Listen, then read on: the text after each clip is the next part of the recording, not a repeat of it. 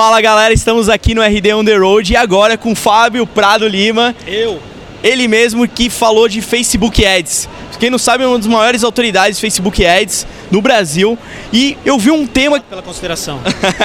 o cara ainda ganha vários prêmios aí por ser reconhecimento na parte de Facebook Ads. E com razão, porque também eu vi um lance bem interessante que a gente utiliza também na metodologia de growth, que é o teste AB, né? Qual a importância do teste AB para o Facebook Ads, Fábio? Cara, simplesmente essencial. Tem muitas pessoas que eu converso que falam: ah, cara, tentei fazer uma campanha de Facebook Ads e não deu resultado. Aí você vai perguntar, né? Tá, primeiro ponto, como é que você está mensurando? Segundo, você, o que, que você testou? O que, que você fez?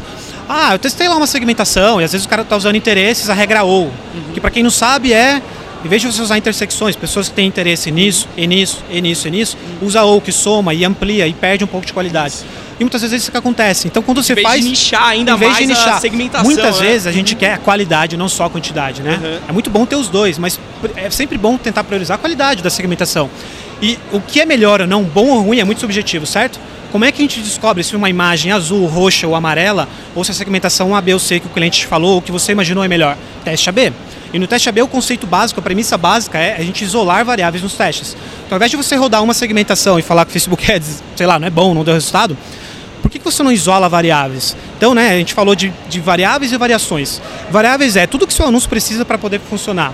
Qual o objetivo, qual segmentação, qual imagem, qual o texto, qual otimização. Tudo isso você pode testar. O que não é legal você testar mais de duas variáveis dessa ao mesmo tempo no mesmo conjunto. Uhum. Porque se uma for melhor do que a outra, você não vai descobrir se a variável A ou B que deu o melhor resultado. Mas você pode fazer, pegar vários conjuntos de anúncios, cada um deles, de repente, com uma segmentação. E dentro o anúncio, dentro de cada um, do, cada anúncio dentro de cada conjunto, o mesmo anúncio, mesma imagem, mesmo texto, inclusive usando a ideia do ID da publicação para somar Copiar, envolvimento. Sim, que aí você já utiliza dentro da mesma publicação sim. o mesmo post para todos no conteúdo, que você for replicar em todos os outros conjuntos. Sim, exato. Então dessa maneira você consegue isolar as variáveis, né? Então você está testando variações.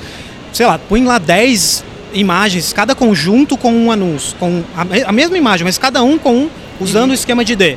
E roda isso na prática. Deixa rodar para pelo menos, pelo menos, pelo amor de Deus, pelo menos 500 de alcance. Tem pessoas também que querem fazer teste AB e deixa rodar para 30 pessoas, 50 pessoas. Não tem nenhuma validade estatística. Não tem confiabilidade estatística, a margem de erro vai ser enorme. Isso é uma, é uma dica bem, bem valiosa, eu demorei muito para aprender isso. Tem tabelas estatísticas que mostram. O ideal é 500 de alcance no feed, porque na coluna direita tem, tem muitas impressões que a gente não percebe, né? Uhum. Então o ideal é ter pelo menos 500 no feed. E deixa rodar, cara, e testa e vê depois na prática o que, o que é que foi melhor. Sem achismo. É, são dados, são dados. É, contra dados não argumentos, né? Sem achismo, pessoal. E outro legal conceito interessante que o Fábio passou na palestra dele, o conceito AIDA. Você pode explicar um pouquinho para o pessoal Vamos também? Lá.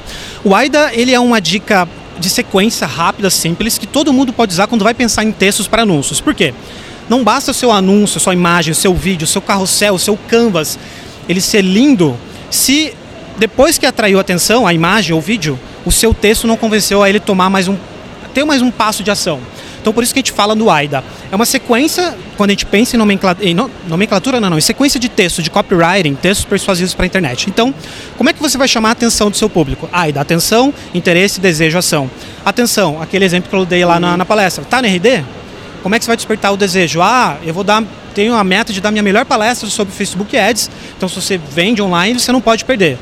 Pode ser, por exemplo, interesse. Ah, eu vou ensinar tal coisa, tal coisa. Ação. Ah, tal hora, em tal, em tal local, ou clique, faça isso. Depende muito do contexto. Atenção, interesse, desejação.